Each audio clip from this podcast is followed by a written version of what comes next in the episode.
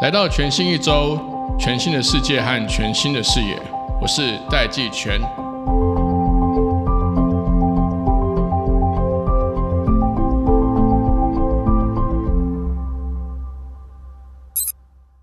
欢迎各位听众回到全新一周，我是戴季全。其实今天这位来宾啊，我想要访他，想要访很久了，但因为我自己自认不是文化人，所以一直找不到一个切角。那我们今天邀请到的是这个前文化部部长郑丽君郑部长，他目前是新平台基金会的董事长。那我们是不是先请董事长先跟听众朋友打个招呼？呃，戴社长还有呃各位朋友，大家好。季全，你一定是文化人。因为你心中有理想，心中对社会跟文化传播有一份理想，这样就可以算文化人嘛？我其实我其实文化就在生活之中啊。我一直觉得说，我顶多就是爱看书而已，因为书看的多，就很容易对什么事情都有意见。那有时候事情有意见多了，那种特别不满的事情，就会去采取行动。很好，我们社会需要更多这样。好，我们今天要聊的是一个今年会发生。我认为，当然台湾面临很多外在的这个挑战，还有很多变动。可是，其实我们今年就是整个社会跟整个行政的运作，我们有个新的部会要正式成立。那现在的正式名称还没有确定，还不知道叫数位发展部还是数位部。但是，但是可以肯定的是，今年会是台湾发展的一个很很重要的一个新的契机。我是一九九六年进台大的嘛，所以那个时候就是经历了这个网络泡沫化，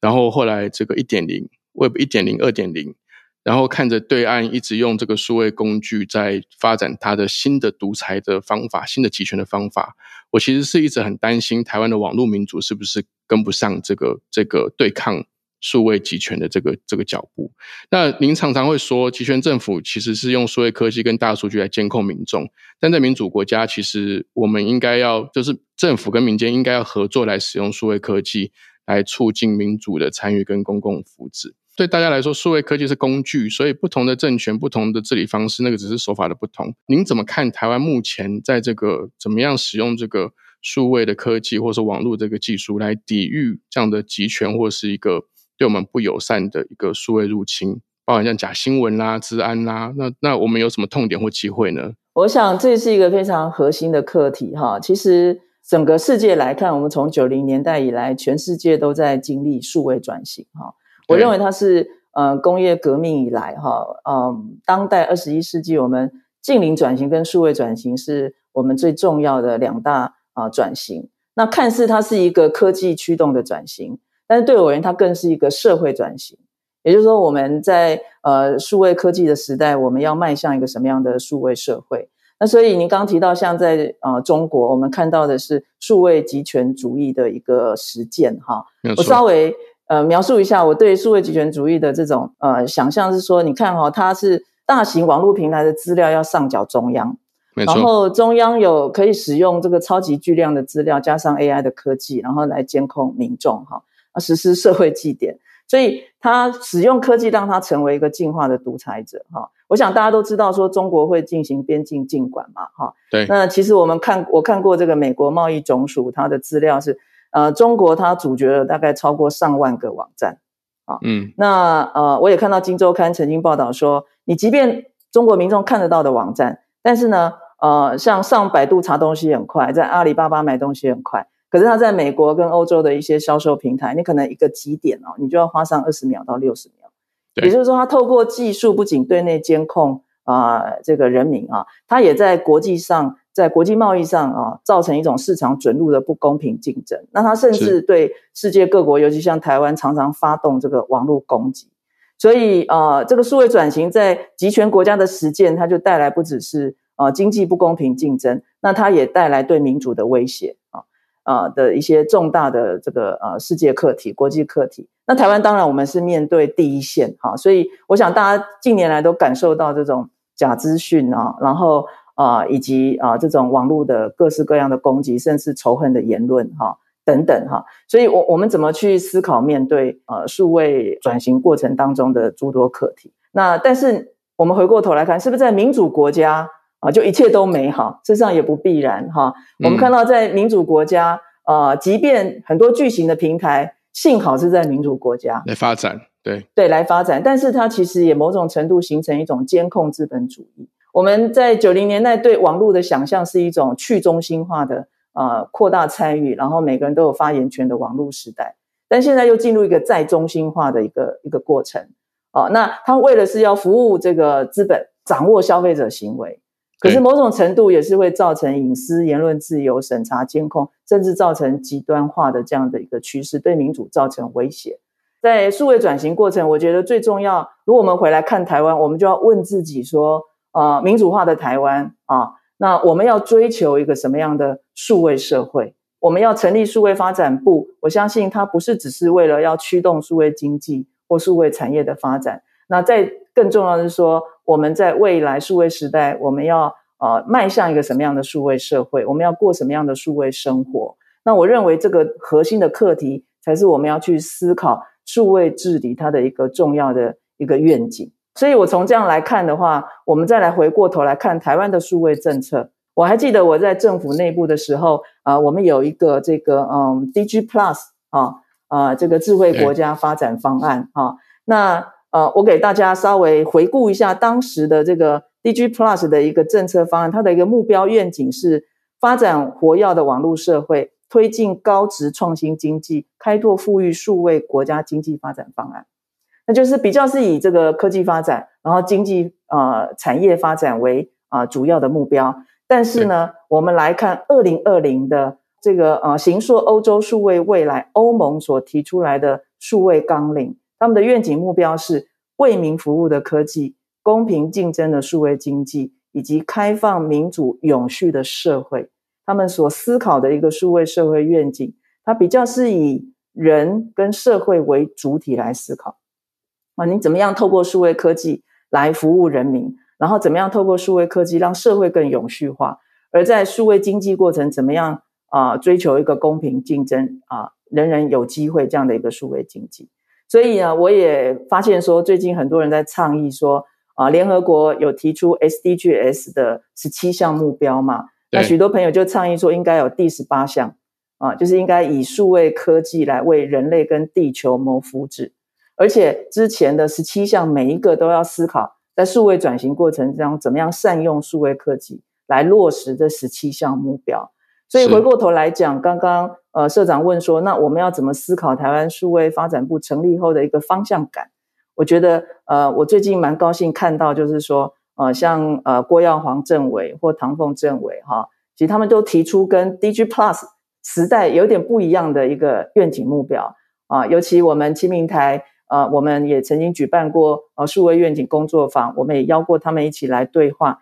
像郭耀煌政委，他就提出一个数位永续的概念。对啊，那啊，他认为说啊，其实我们要透过数位治理啊，然后来追求一个智慧政府、共荣社会、智慧系岛、韧性国家，然后目的是要促进社会永续、环境永续跟经济永续。说实在话，我蛮感动的，因为我我曾经两次啊进入政府一起参与执政工作，这是我看过比较宏观的视野。啊，是，就是回到一个数位永续的啊这样的概念啊，那这也对我而言，就是我长期思考，呃，其实，在数位转型中，人跟社会才是科技的主词哈。这是以前我在文化部的时候，常常提出来跟行政院对话的啊，就是您刚提到科技是方法，但目的是什么？其实就要回到我们人跟社会，我们要追求什么样的社会愿景？这也会考验我们的社会价值观。所以，同样的科技在在集权社会就被实践成独裁者的工具。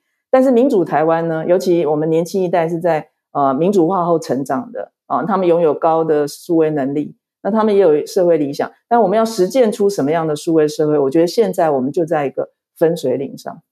是部长，呃，我我 echo 一下你刚刚提的两个点。第一个点是说，其实您认为整个数位科技的发展都还是要回到人跟社会的这个主体。来去思考嘛？那这个这个，因为我之前跟简立峰简老师有聊过类似的课题，他当然是比较从工程面来看。他从工程面来看，他提到说，不管是智慧城市还是数位国家，其实都可以直接去盘点整个国家的痛点和它的亮点是什么，而不是说不一定要全部都要从技术角度出发。那另外你也提到说，像这个联合国的 SDGs，他们现在正在倡议第十八项，这第十八项这个这个数位的这个发展，甚至还要回过头来去强化前面前面十七项指标的的演变，或者是怎么样能够加速它推动的这个效能。那如果落回在整个这个数发部成立之后，刚刚您讲的每一个社会目标跟以人为核心，它其实不就是现在各个部会本来就有的任务吗？不管是现在新的农业部。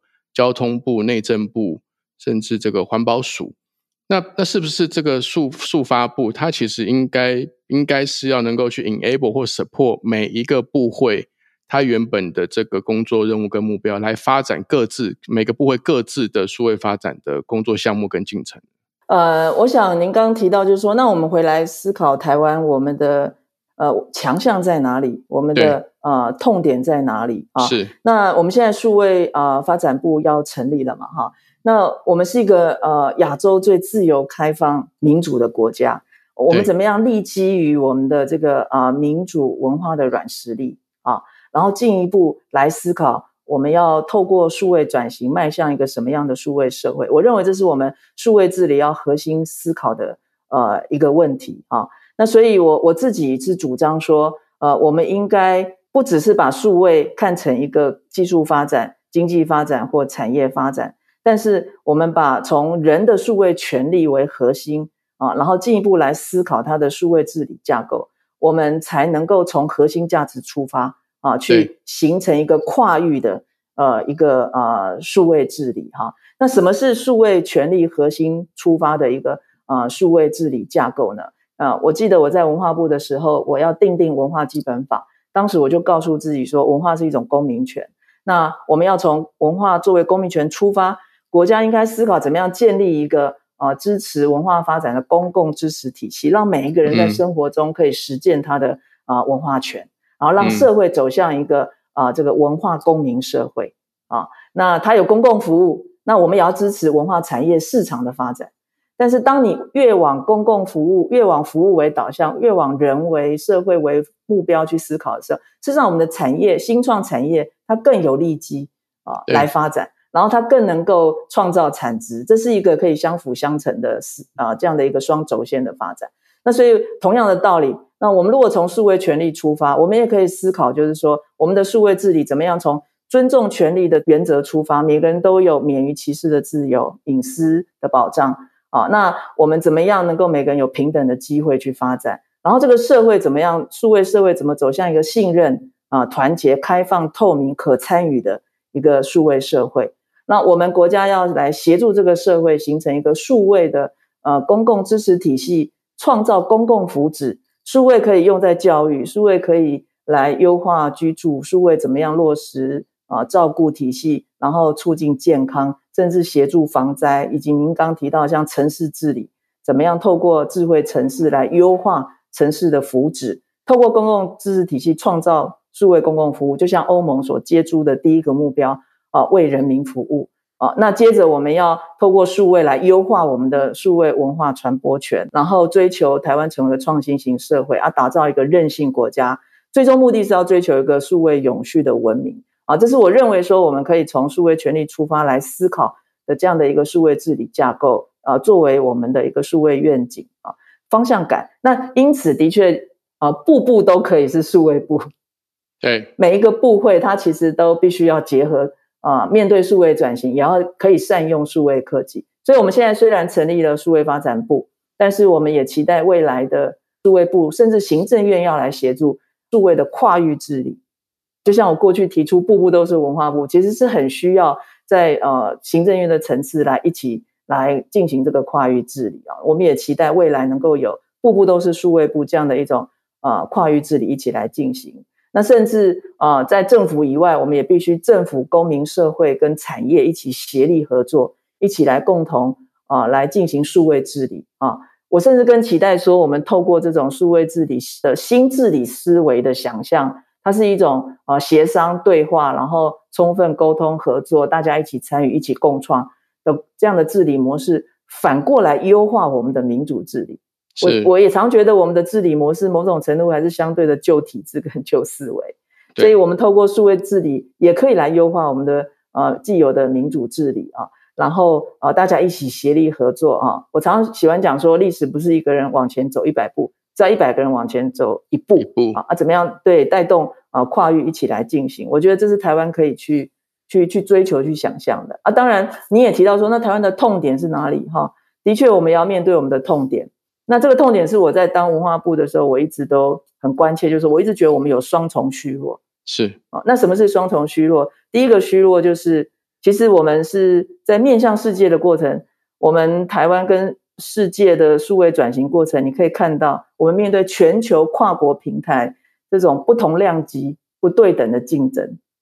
啊，其实是非常剧烈的。我举个例子啊，譬如说，大家都知道，都 Amazon 的市值是大概一兆两千亿美元啊，没错，对。然后，脸书、阿里巴巴、腾讯大概五千多亿美元。台湾比较大，就中华电信啊啊，这个大概是八千七百亿台币。对啊，那我们的 PC Home 哈，不好意思啊，把它揭露了哈，就是我们的 Amazon 大概是 PC Home 的四千一百倍的市值。对，然后 Netflix 大概是中华电信的六点三倍。中华电信还有很多这个通讯的部门，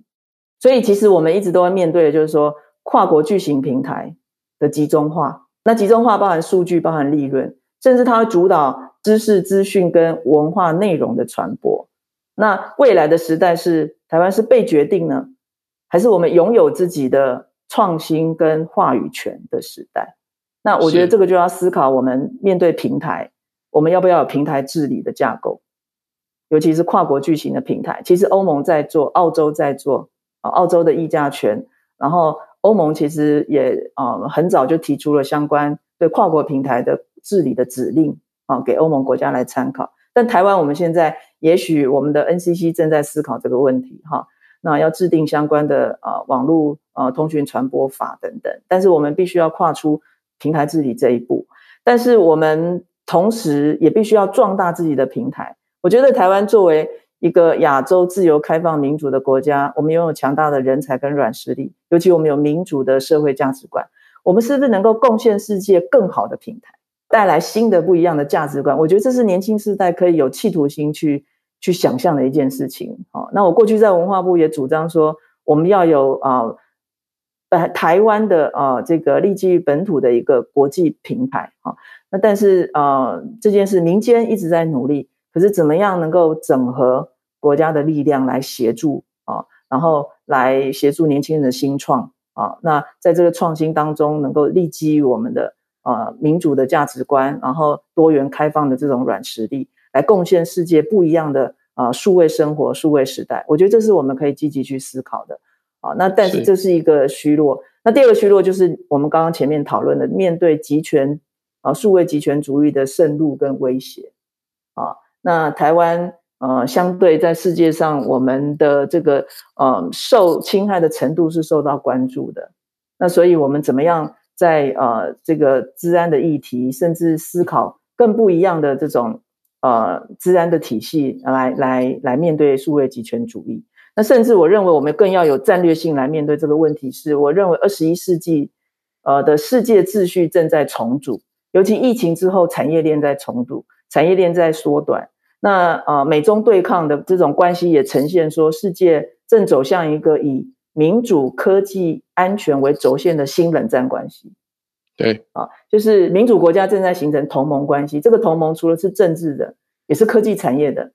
对，也是经贸的，也是国际经贸的，然后也是安全的这样的轴线啊。所以，我们怎么主动出击，掌握这样的一个国际的利基，然后成为其中的一员，去发挥我们的台湾价值，去贡献。所以，事实上，我们面对数位集权主义的威胁。我们可以有防守的思考，民主防御；我们也可以有更啊全前瞻世界的这种战略观，然后主动去贡献啊，主动去参与啊，让世界往这个更自由、民主、开放的这个方向走。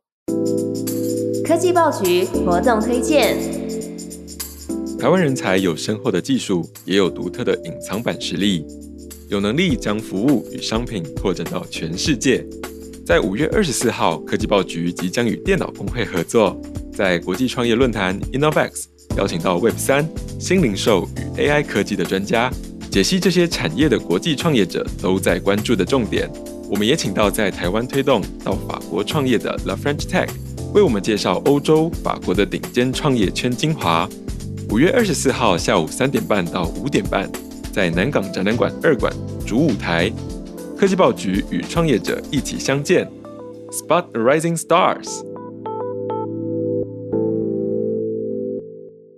好，部长，您刚刚提到的这这两个这个重要的这个观点，那其中一个我想要再追问的部分是说，因为像您刚刚提到说，不管是 PC Home 还是台湾的中华电信，其实它在市值上面都跟这些国际的巨大的平台有很大的落差。那我我自己的看法是，我觉得这个其实跟台湾的资本市场是有关的，或者我讲的更直白一点，应该是说台湾的资本市场长期没有和国际的已经全球化的资本市场对接是有关系的。所以这些这些台湾的投资思维目前都还停留在就是。好像比较像是在扶植弱势，就是说，其实国外的投资他们都是很追求它的投资报酬率，所以因为有高的投资报酬率，所以他们对于这个投资的风险是可以被管理的。但因为台湾没有办法提供这么样的投资报酬率，所以很多的结果就会变成说，台湾的投资人他会直接看你的营收获利怎么样，导致于他在研发跟创新的资本投入的这个潜力就被大幅缩小。因为其实我们现在正在行塑一个给未来新时代年轻人可以好好贡献的一个舞台。那那为什么现在台湾的这些年轻人常常会觉得好像看不到一个新的 role model，看不到这个新的出路？我觉得这个是其中一环。但除了这个之外呢，呃，从您的观点来看，就是政府还应该可以做好哪一些基础工作，来让这个新时代的人才可以来好好的有一个有有对未来有所期待，可以好好的发挥自己的这个长才。是，我想这个核心的关键，如果我们回到以人跟社会呃为核心来思考，说我们要追求一个什么样的数位社会，我们更可以更进一步思考说，台湾可以协助这个世界成为一个什么样的数位世界？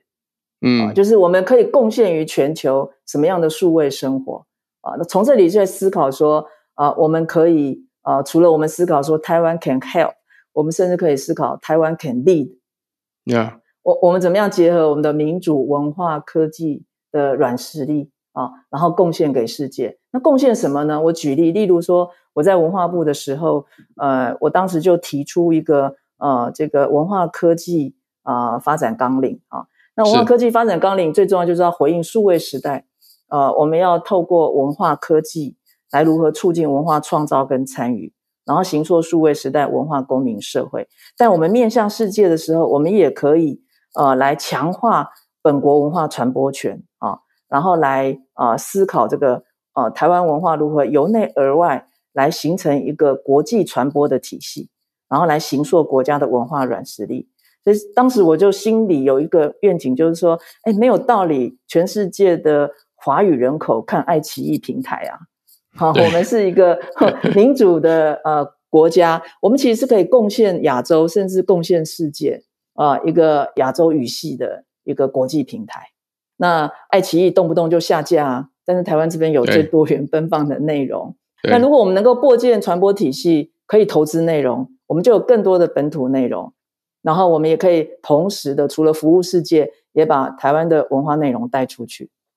好，那。所以当时我其实提出一个陆海空三军的计划。那陆军就是先成立文策院，就像您讲的，就是说投资的眼光很重要，投资的视野很重要。所以我们成立当时成立文策院的目标就是要媒合国内外的投资人。我们用国发基金点火而已，但是我们最重要是要聚合国内外跨国的投资啊，然后来提振产质量。现在约略看到一点一些趋势出来了哈，这是陆军。那海军就是我们要把我们的公共媒体的体系让它壮大，然后国际化，然后设立国际频道落地啊，成为国际品牌啊。其实频道要在线性的或非线性，其实都没有关系。它最重要是品牌啊。当然，数位时代一定要有非线性的平台。那第三个啊，空军就是我们台湾可以贡献世界国际型的 OTT 平台。啊，或者是更更更新新的平台的想象啊，那当时我提出这样的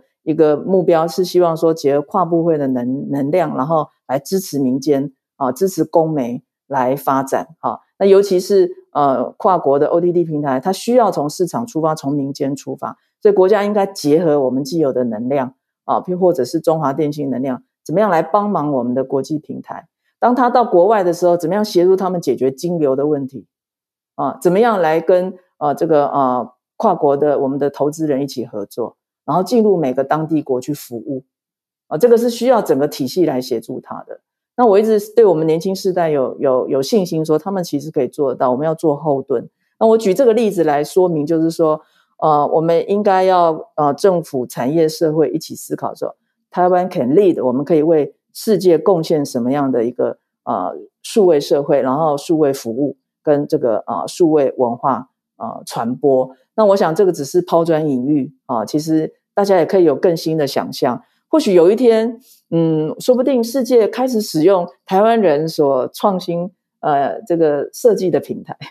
在这里面人跟人更彼此尊重，然后我们隐私受到保障，然后言论多元化，然后呃这个共享一个共好跟民主的社会啊，这些都是可能的啊。但是我们怎么样营造这种创新型社会，然后呃扩大投资啊，那呃来一起。协助让大家有一个更好的一种创新的生态系，那这个就是啊，我想未来数位部跟呃各个部会可以大家一起来努力思考怎么建立一个支持体系。好，部长，我我问一个比较务实的问题，就是说您刚刚讲的这个这个方向，我是非常非常高度赞成的，只是说它有一个资本市场的现实是说，通常国际的资金。它会投的时候，它就看这个投资的潜在报酬率有多大。那这个潜在报酬率有多大，就会看说这个 business 它有多大的市场潜力。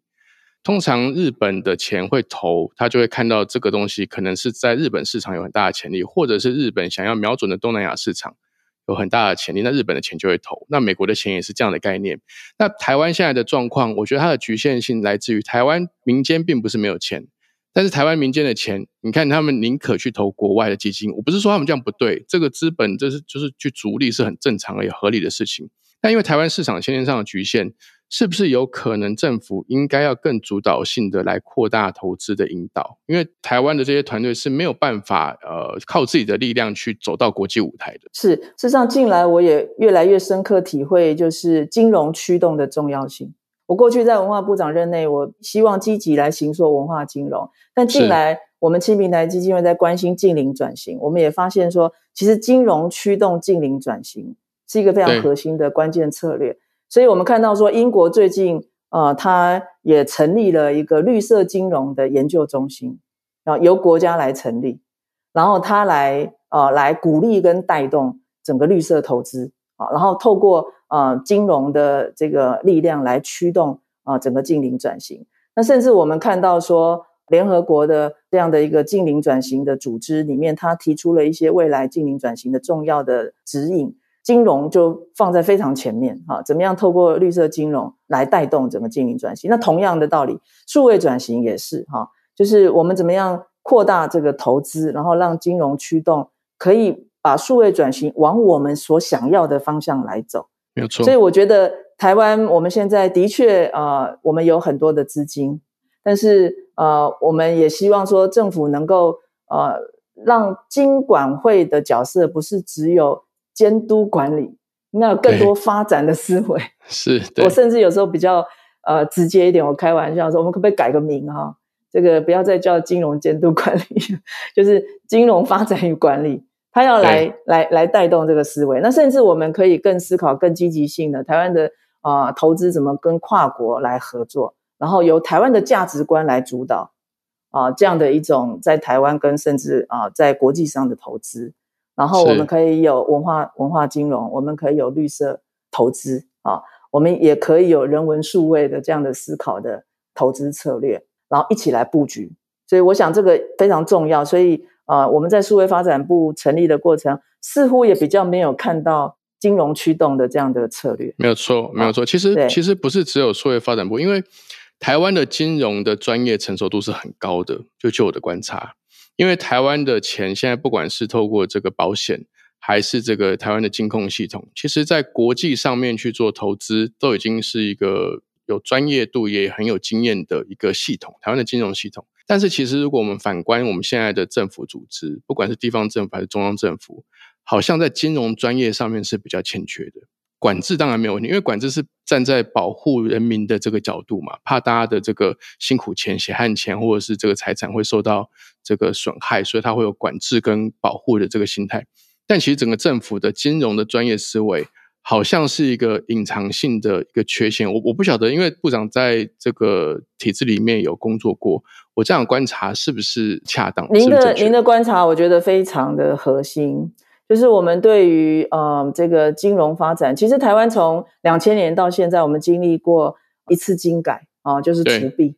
但是二次金改遇到一些障碍啊，就是我们希望壮大台湾的金融体系，具有国际竞争力，但是遇到一些障碍。那之后，我觉得应该要进一步在思考更前瞻性的金融发展的战略，然后透过这个金融发展的战略观里面去寻找。我们要的大方向，台湾希望未来走的大方向，甚至我们要贡献国际的大方向，这里面就需要有很多法规的革新啊。那您刚刚提到，像我们寿险有庞大的资金，然后等等，怎么样引导这些资金能够往我们所期待的像数位转型，创造公共福祉的数位转型，然后怎么样让产业永续发展，怎么样走向近零转型，它其实可以扮演非常重要的一个影响力，而不是只是去炒房地产。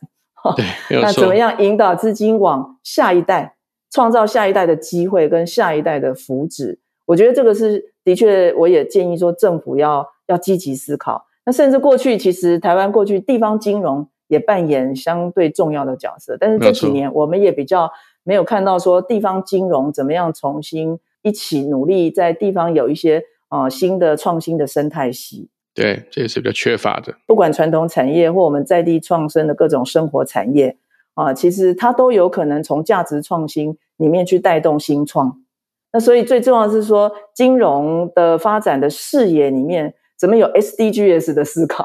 对，然后有新的数位思考，有绿色思考。那那我也很鼓励说，金融体系、金金控机构，大家要禁用多元人才，不是只有财经人才啊，也不是只有科技人才。啊，事实上我在文化部任内，我曾去拜访各个金控，鼓励他们禁用文化人才。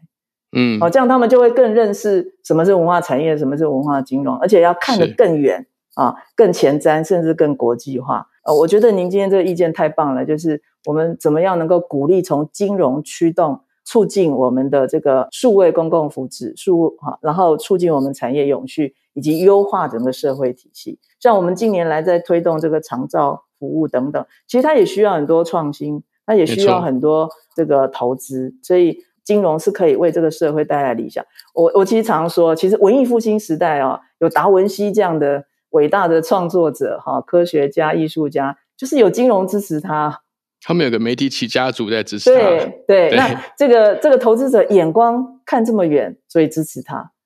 啊。所以其实呃，金融是可以为这个社会带来。很多呃新时代的这个想象，是是部长，我想我们这些问题啊，好像都已经快要进入深水区了。我们也许以后再找个机会再来好好的深谈。是，但最后最后一个问题啊，我先拉回来到今天的主题，就是说，其实我们观察整个世界各国的呃数位转型或数位发展的趋势，好像似乎大部分都集中在小国。第一波就应该说在数位民主的发展上，譬如说爱沙尼亚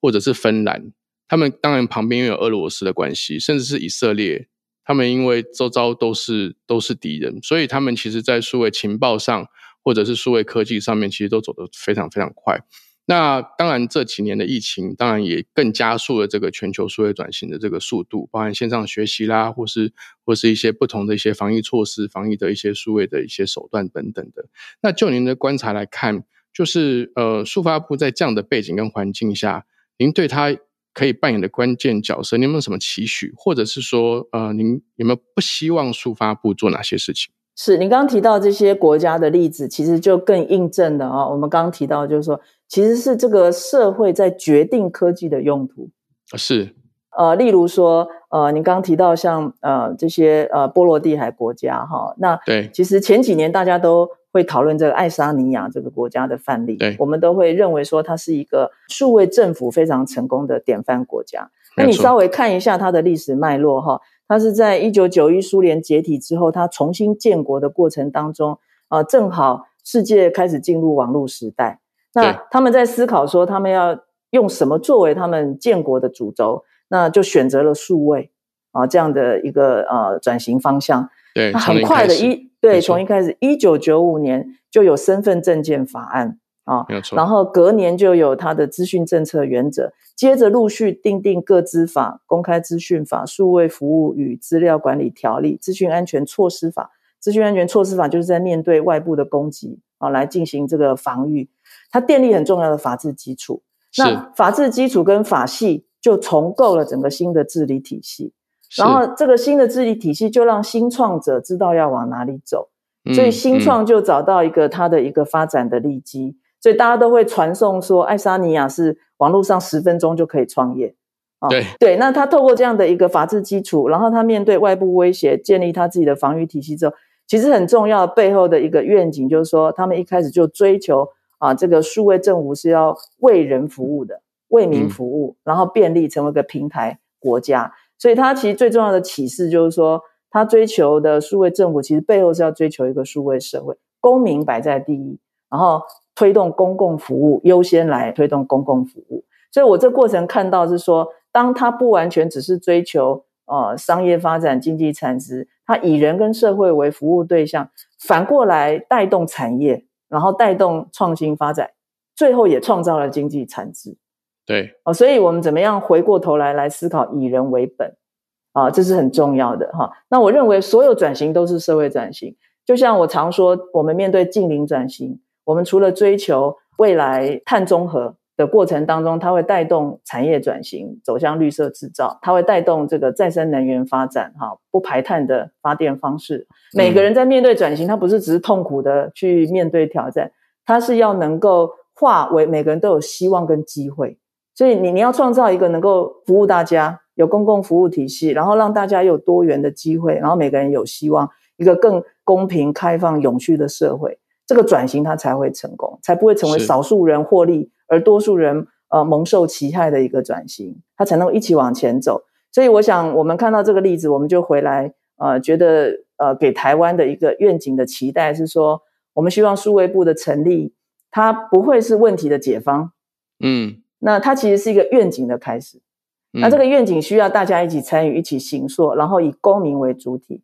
然后有具有社会视野，我们大家一起来思考，我们要一个什么样的数位社会。然后来建立新的数位治理架构，然后这里面需要立很多法做法治体系啊，然后需要革新整个治理的模式、治理的思维。那除了带动产业发展，其实也会要促进这个社会的永续发展。那我想以这个为目标，我们才会想得清楚政府该做哪些事，不该做哪些事啊。所以也许我们没有标准答案，说他要做一到十，不能做十一到二十，但是。如果我们一开始方向对了，愿景对了啊，然后我们用一个更大的参与的架构，让大家一起来思考。我相信我们现在的公民社会的能力是有能力一起共创的。所以我想最后我提一个小建议，就是数位发展部组织法已经过了，对啊，那我们除了成立这个部以外，同时也过了会啊成立一个行政法人，也就是资安啊以资讯安全为主的一个行政法人啊。那但是我比较建议是说，这个行政法人未来能不能进一步转型成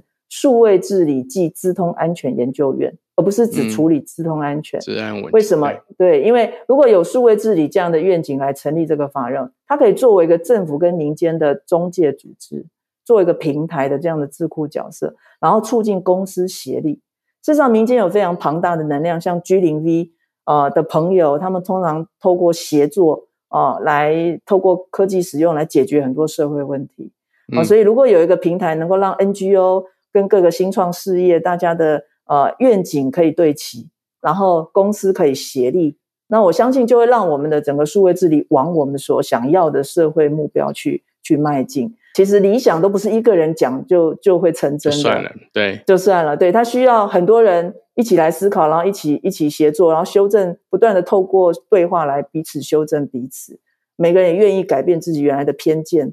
然后一起为他人来思考，不是只为自己的私利来思考，那社会就会更壮大。社会壮大，就更多元的产业，它可以一起来创新发展。嗯嗯嗯。所以它其实是可以一起往前走的。所以我也很期待建议说，我们能够有一个这样的一个呃中介组织来作为公司协力的平台。是，所以其实其实部长您的意思是说，速发部其实不应该把自己的角色定位成 solution 的 provider，它其实应该更宏观的去协同各个部会，还有跟民间来合作，成为去规划跟擘画这个台湾未来社会发展的愿景的一个平台。大平台，其实我们这个社会需要的就是一个开放、参与、信任，啊，最后可以走向一个彼此团结互助的社会的这样的一个大平台。那它在内部要。要勇于去推动，步步都是数位部，但是我也可以预期说，并不那么容易。过去我在想要促成步步都是文化部的时候，其实是要花一些时间、心力沟通。但是很多部会当时也积极回应我，因为大家心中都有理想，我们的公务员都非常优秀，所以只要我们伸出这样的一个一个这个诚恳的手哦，我相信都可以促成牵手一起合作。那同样面对社会公司协力，也需要组织平台。来扮演这样的合作的角色，所以我过去文化部任内，我也试着去成立一些行政法人，或透过财团法人的转型。那不要小看每个法人，其实它往外延伸都可以啊，牵起更多的这个理想哈，然后大家一起来合作。是好，今天非常谢谢我们新平台基金会的董事长郑丽君，也是我们的前文化部长，让我们收听全新一周来面对全新的一周。谢谢大家，谢谢部长，谢谢。